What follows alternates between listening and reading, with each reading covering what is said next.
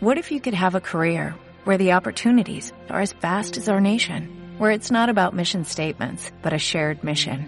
At U.S. Customs and Border Protection, we go beyond to protect more than borders, from ship to shore, air to ground, cities to local communities. CBP agents and officers are keeping people safe. Join U.S. Customs and Border Protection and go beyond for something far greater than yourself. Learn more at cbp.gov/careers. Papá, ¿es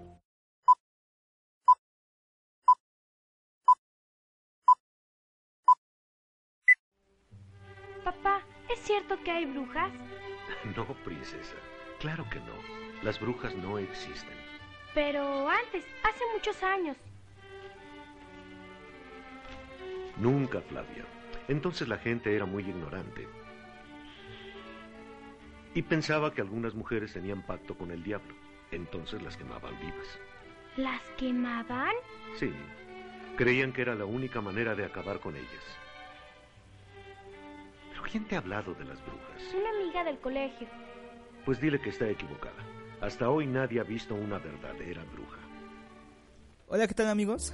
Sean bienvenidos a esta eh, nueva, nueva entrega eh, de Encuadre, Encuadre Podcast.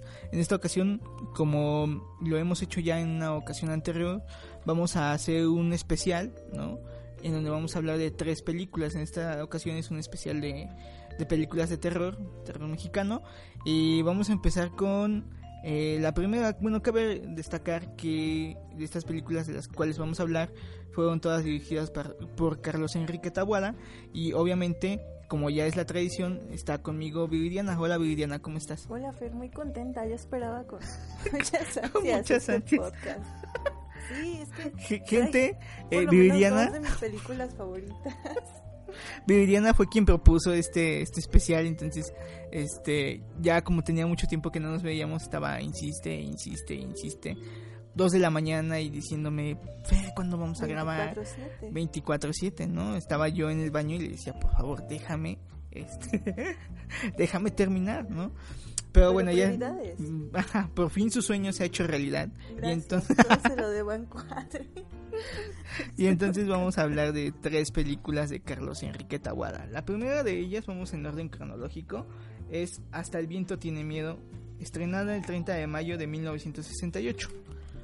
Sí, bueno, primero un brevísimo paréntesis para hablar un poquito de Carlos Enrique Taboada. ¿no? Ok. Que no sé qué pienses tú, pero para mí es por mucho una de las figuras referentes en cuanto a terror en Hispanoamérica respecta. ajá, claro, sí. Un maestro en toda la extensión de la palabra, ujú. tanto en la creación de cintas como en guiones y hasta libros. Fíjate que hasta hipnotizaba animales. Entonces, un personajazo en toda la extensión de la palabra. A mí me gustaría que, no sé, la gente tuviese la oportunidad de. De acercarse a su obra. Por ahí de sí. Y Sí, es pues, uno de los precursores del horror gótico. eh, claro. mexicano. Sí, eh, evidentemente él sí eh, hizo un... eh, bueno, la hechura de sus películas eh, sí dan como resultado que nosotros notemos que estamos eh, viendo una película de, de Tabuada, ¿no? Sí hay una marca autoral en sus películas. Eh, en esas tres que vamos a, a detallar ustedes, este, a nosotros nos pasó, estábamos ya llegando aquí este al corazón de Polanco y diciendo estamos en el mood no de, de las películas de Tahuada no porque se precisamente se, se dan en espacios fílmicos em, muy similares a los que estamos eh, bueno en los que estamos rodeados en este momento como les digo en el corazón de Polanco Eh, pero bueno em, sí yo yo también aconsejaría que se acerquen al, al cine de Tahuada em, que encuentren en cada una de sus películas em, ciertos eh, paralelismos, ¿no? Que van haciendo un diálogo interautoral, ¿no? Entre su misma obra. Creo que hay muchísimas eh, cosas que pueden ser rescatables. Y bueno, nada más mm, para decirles que nosotros tenemos pensado también hablar de Alucarda. Me parece que Carlos Enrique Tabuada es ese autor, ¿no? Reconocido de manera eh, eh, internacional por su cine de terror ¿no? Es, digamos, él es el mainstream y su contraparte, ¿no? López Moctezuma creo que es el underground, ¿no? Del terror, eh, también mexicano.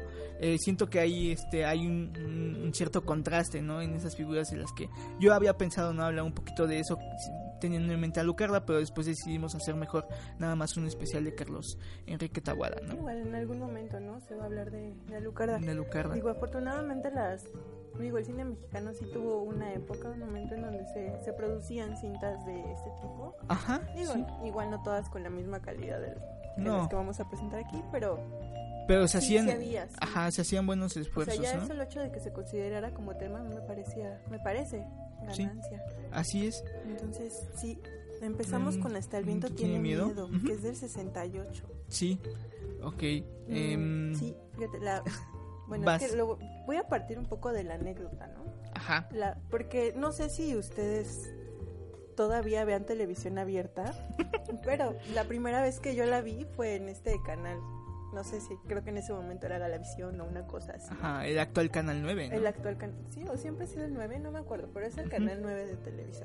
Ajá. Y la vi por ahí de esas fechas de Días de Muertos y, no sé Sí. qué, y fue para mí todo un impacto porque fue creo que de las primeras películas en las que veía que un fantasma no era como esta cosa de un viejito o un- una monja que andaba por ahí arrastrando cadenas, sino una joven que ya se había suicidado o una cosa así que atormentaba a otras muchachitas en Ujú. un colegio privado, ¿no? Entonces Sí.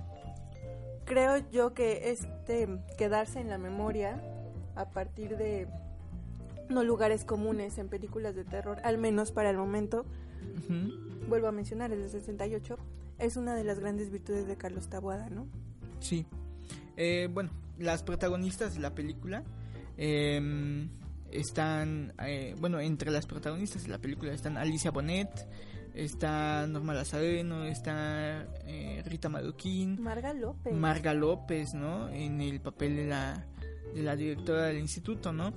Eh, sí, la, la historia es como tú ya lo planteaste, ¿no? Existe un grupo de señoritas en un este, colegio, ¿no? Eh, un colegio de alta alcurnia, se, un se colegio pretende. alejadísimo, ¿no? De, Ajá, de del- zonas urbanas, que creo que también es uno de los sellos característicos, mencionabas ya, ¿no? De Carlos Enrique Taboada. Ajá, que busca espacios en donde los personajes quedan aislados o al menos no les es posible acceder a otras voces que de pronto se presten para la razón o para, no, no sé, Em, alejarlos de este mood eterno de terror o de incertidumbre Sí, en el que se vuelven las casas en donde los ubican, ¿no? Porque también hay que decirlo, es uno de los directores que trabaja los espacios de forma, no sé, impecable, a mí me parece.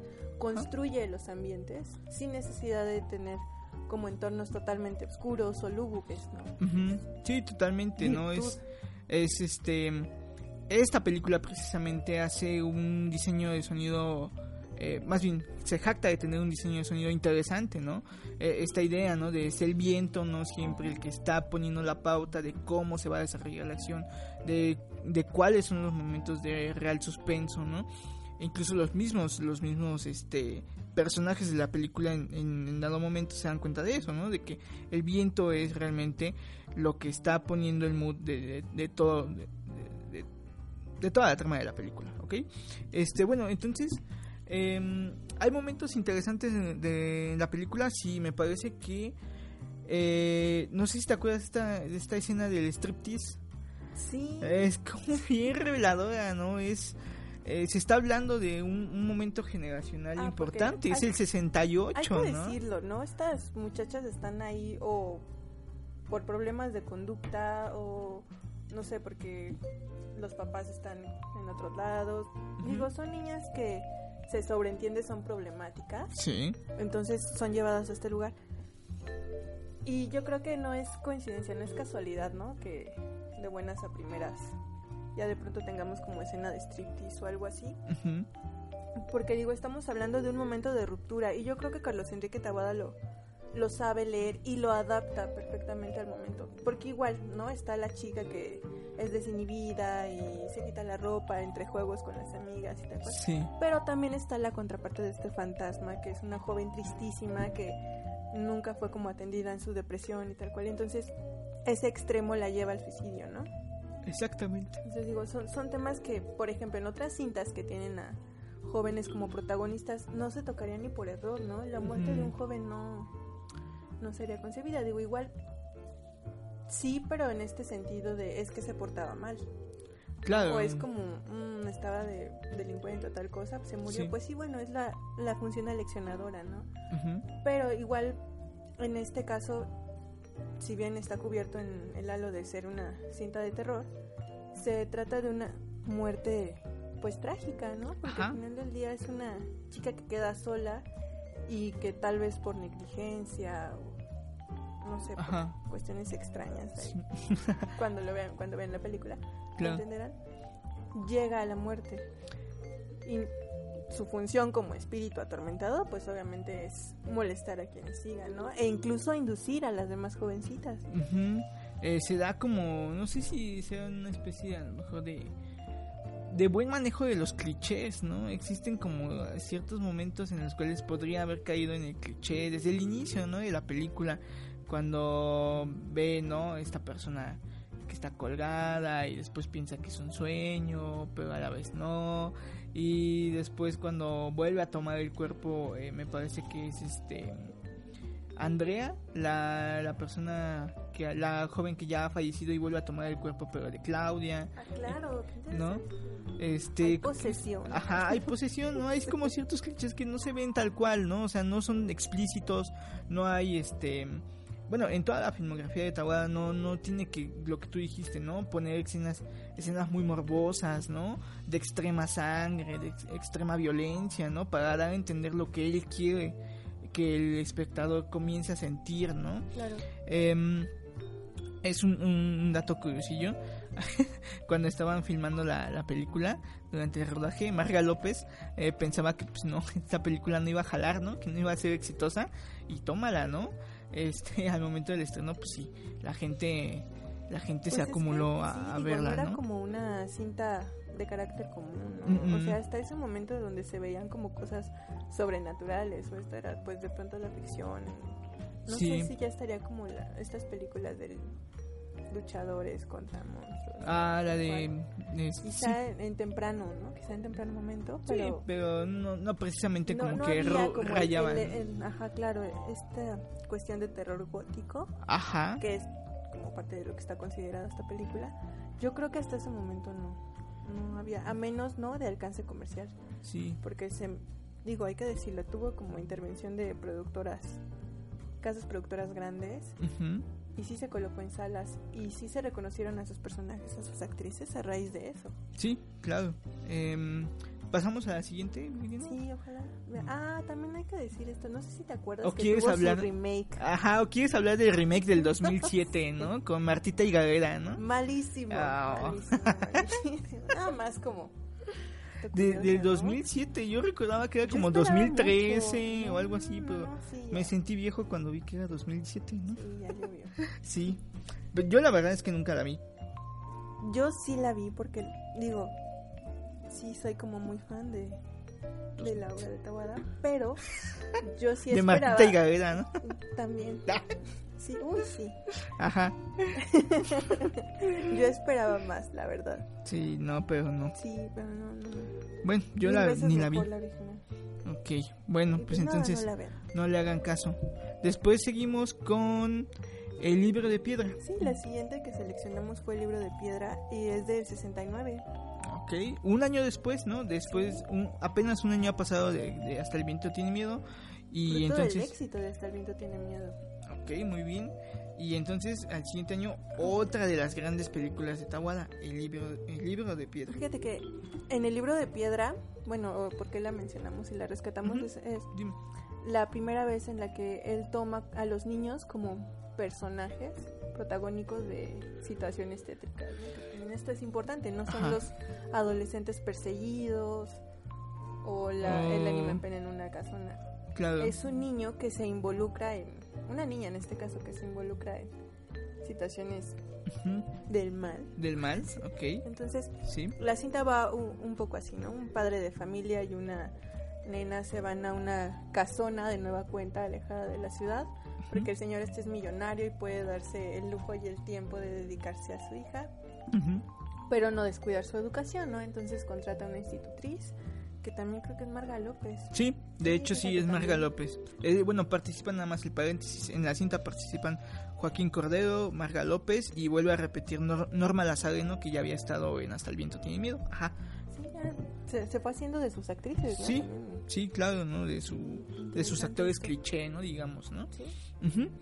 Y Y entonces... entonces, eh, pues, sí, entonces, esta, bueno, esta familia, ajá. pequeñita familia, llega a esta casona en medio de la nada, con estatuas súper extrañas, todo en un muy aterrador, pero que funciona, ¿no? Como escenario para Sí. esto. Y la niña, pues, como cualquier chiquillo, en necesidad de sentir compañía o afecto, entabla amistad, Ajá. o al menos eso parece, con una estatua extrañísima de un niño que se llama Ulises. Y, y, pues claro, ¿no? si un niño te cuenta eso, pues como adulto vas a decir, ah, sí, Sí. perfecto, ¿no? El amigo imaginario o una cosa de esas, pues queda. Sí. Pero en este caso empiezan a ocurrir cosas extrañas en la casa a raíz de la extraña amistad que la niña tiene con una estatua Ok.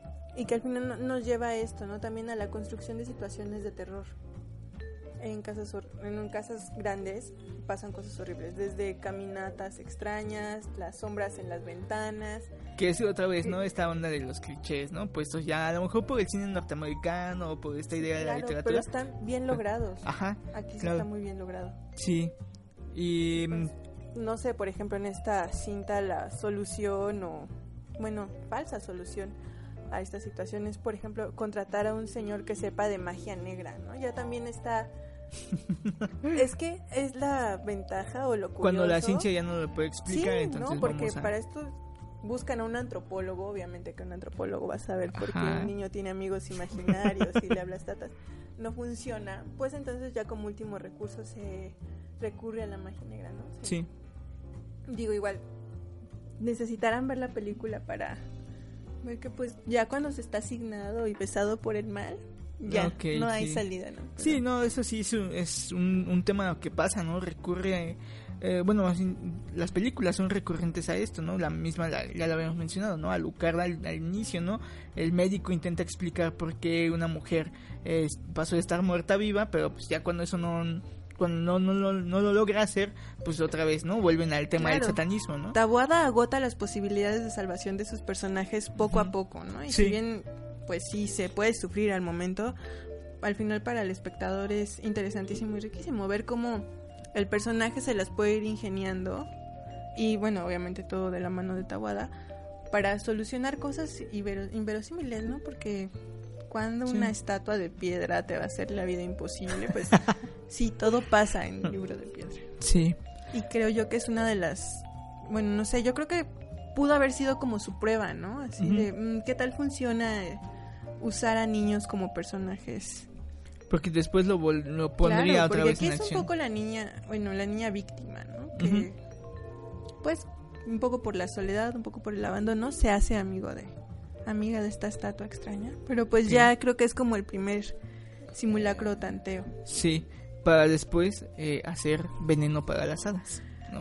Ya Hablando del tema del- después. de los niños, ¿no? En ya, Sí, sí, ajá, sí. en el 84 realiza veneno para las hadas. Una de sus últimas cintas. Sí. Que decirlo, ya, ya no. Cabe destacar que, dato curioso, eh, La Rosa de Guadalupe también tiene un episodio así llamado Veneno para las Hadas ¿En y hay un buen de bandas. Verónica ya nos mencionó hace rato alguna banda que, que también homenajeó a Veneno para las Hadas, no le puso el nombre. Es- Steven Wilson también hizo una, una rola que se llama así Veneno para las Hadas. Entonces hay como un buen de cosas de... Pero vamos a hablar de por no qué sabía Veneno... lo de la Rosa de Guadalupe. Ayer estaba precisamente para colgar, este, para buscar eh, la película para los seguidores en- de manera online. Estaba poniendo en YouTube y salió así Rosa de Guadalupe, Veneno para las Hadas. Capítulo así, Veneno para las Hadas. ¿no? Entonces, a saber si es un homenaje o no a esta película.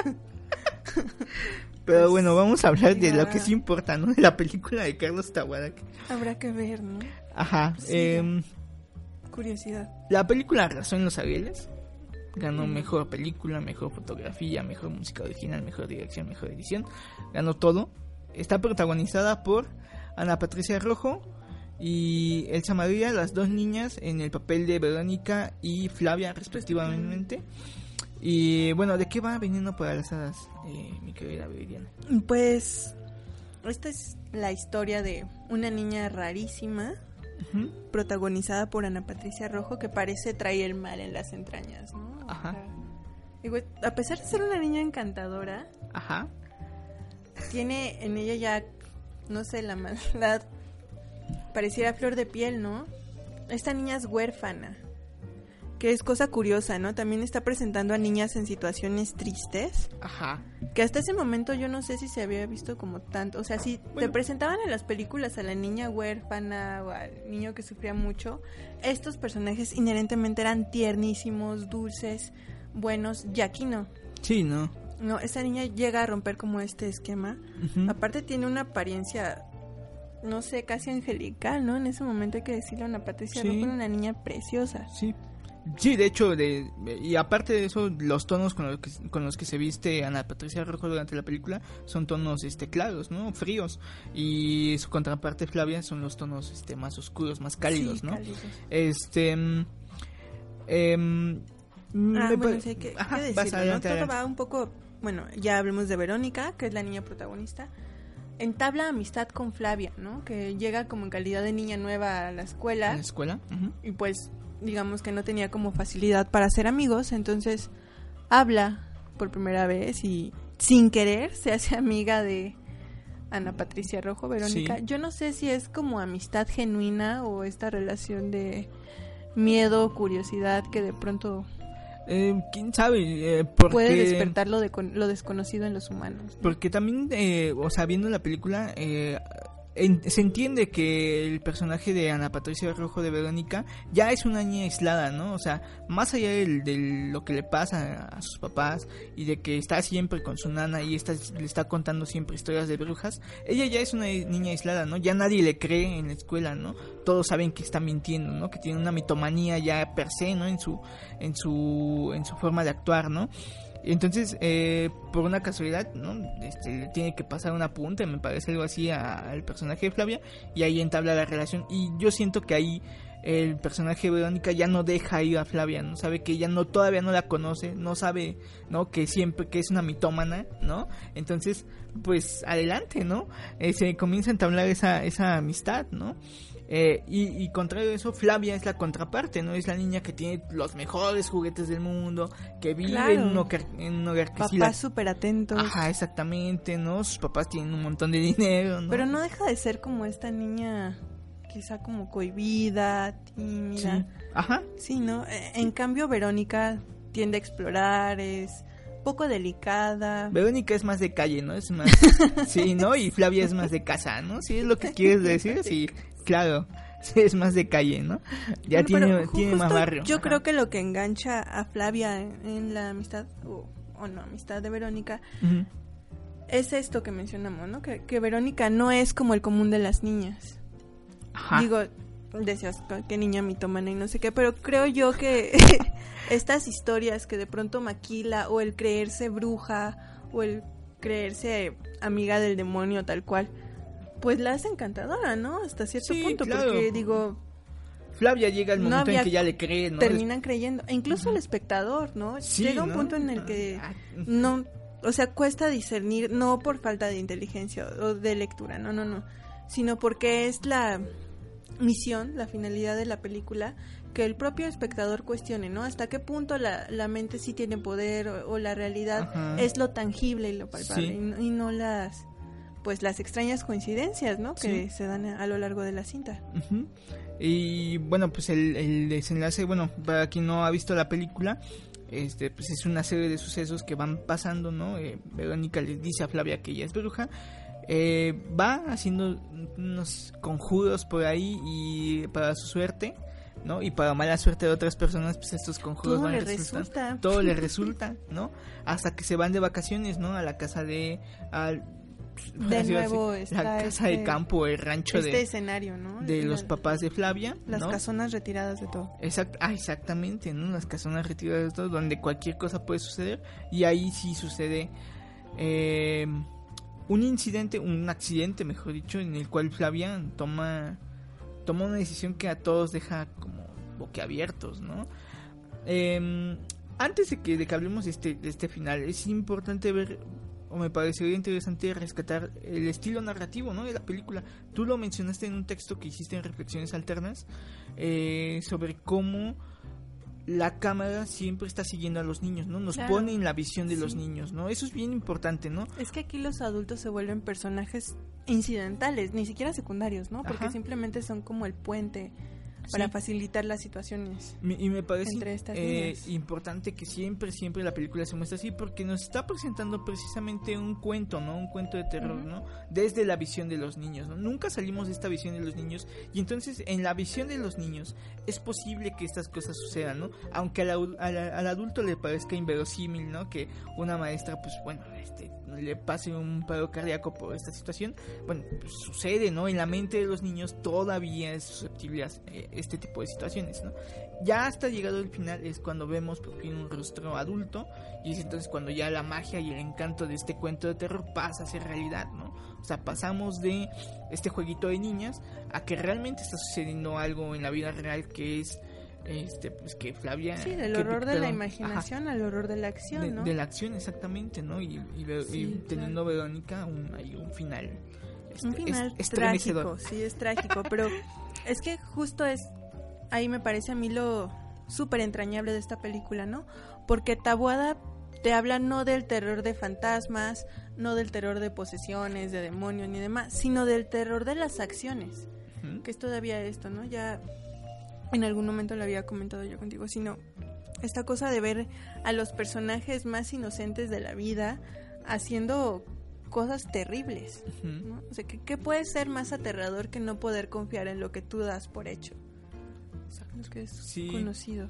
Sí, sí, sí. Y entonces eh, eh, me, me gusta mucho esta película porque sí, sí pone eh, en entredicho, ¿no? Si en verdad, este, pues existen como villanos, ¿no? Dentro de esta misma película, si, si el personaje de Verónica es realmente un villano o simplemente fue como un- una consecuencia de acciones como que siempre le estuvieran contando esta historia de brujas, como que ciertas acciones pasaran y aunque ella las hubiese pedido pero que fuesen realmente coincidencias, ¿no? O sea, es, es un es un juego, ¿no? Realmente es un es, eh, fue víctima de sus propios juegos, ¿no? Sí, es justo eso, ¿no? un poco el, el horror de la propia humanidad, ¿no? O sea, horror en tanto que da miedo, no, no, o sea, no a partir de juicios, sino de negligencias, porque hay, hay que mencionarlo, en algún momento Flavia pues recurre a sus papás, ¿no? Ya se siente casi asfixiada por este tipo de situaciones que atraviesa con Verónica y, y la respuesta de los papás es pues no, es que esto no existe o, tal cosa, entonces Es cierta negación, ¿no? Sí, se ve obligada ella, desde su perspectiva infantil y práctica, a solucionar sus problemas pues de forma Sí, trágica y tristísima. pues sí. ¿Algo más que agregar de la cinta? No, no, no, Nada más. que queda ahí, ojalá la vean. Sí, pues sí, chequen, eh, chequen eso. Creo que Veneno para las Hadas es como la película que más, más homenajes ha tenido de manera internacional eh, y nacional y sobre todo a través de la música. Eh, no sé, es como bien, bien, bien padre. Eh, ojalá puedan ver las tres que recomendamos el día de hoy. Ninguna tiene desperdicio. Son realmente... Yo sin duda creo que, que están en un top 100 del cine nacional. Sin duda, ya en las posiciones en las que estén. Eso es... Sí, este, oye, eso es- Ajá, eso está de más, pero sí, sin duda, están en un top 100 del cine nacional de cosas que se deben de ver. Este, si quieren, eh, pues ver el cine de terror de, de México, pues estas son imprescindibles realmente, ¿va? Entonces, pues nos vemos hasta la próxima, Viridiana. Sí, Despídete del nos público. escuchamos después, gracias. Va que va. hasta luego. Bye. Bye.